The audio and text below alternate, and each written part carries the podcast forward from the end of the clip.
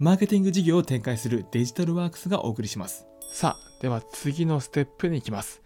次に大切なのは情報発信する側に回るべきということをお伝えしていきたいと思います。これからリストマーケティングを実践する場合ですが、当然ながらリストを集めるところからのスタートになります。そうなんですけれども、まあ、見ず知らずの方にですね、えあなたのアドレスを教えてくださいとお願いしたことところで承諾をしてくれる人はいないと思います。まあ、もし教えてくれたとしても、あなたのビジネステーマに関心がない人でしたら意味がないわけです。まあ、そこでリストを集めるために行うべきなのが情報発信ということになります。例えば、えー、私はこのような人間です。そしてあなたに役に立つ情報を提供しています。メルマガではもっと面白い話をしているので、メールアドレスを登録してみてください。まあ、こういった流れを組むということになりますね。えー、ここでは情報発信の方法についてお話をしていきたいと思います。さて、それではまず一番最初に大切になるのは、あなたのビジネステーマを決めましょう。ということになります。これから副業ですとかビジネスを始める方の多くがここでつまずきがちになってしまうかもしれないですが、まあ、パッと思い浮かばない場合にはじっくりと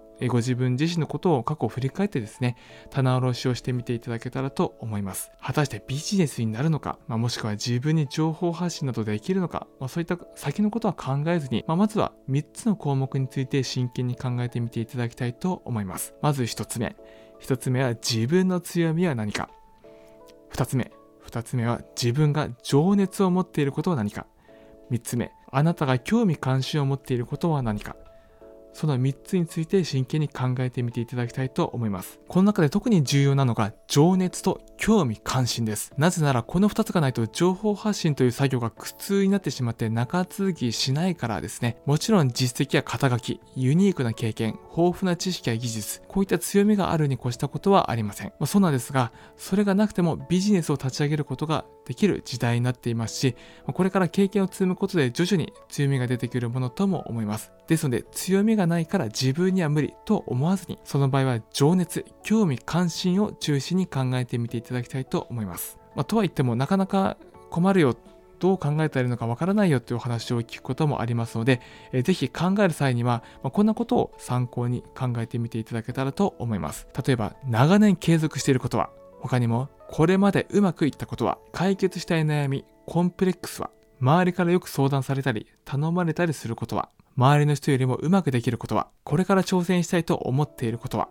生活の必需品以外でよくお金を使うものは、まあ、こういったものを回答で書き出してみていただいて、ぜひ強み、情熱、関心の3点から見たランク付けをして対象を絞ってみてください。さあ、対象は決まりましたでしょうか？さあ、ここで対象が決まればですね、次はそのテーマについて市場調査をしていく必要があります。え市場調査といってもですね、まあ、そういった難しいものではなくて、あくまで検索をしてそのテーマについてのサービスやサイトが見つかるか、え Amazon や楽天などにテーマに関連した商品があるか、書店に関連雑誌や書籍が並んでいるか、人が集まっているコミュニティサイトがあるか、Yahoo 知恵袋などの QA サイトにテーマのカテゴリーがあるか、そのジャンルでビジネスをしている会社や個人はいるか、SNS でそのテーマについて発信をしている人はいるか、いるとしたら再生数や反響はどうか、まあ、こういった観点でリサーチをしてみていただけたらと思います。あまりにもマニアックなテーマになってしまうと、認知をしてもらうところからのスタートになってしまうので、あらかじめライバルがいる市場に参入した方が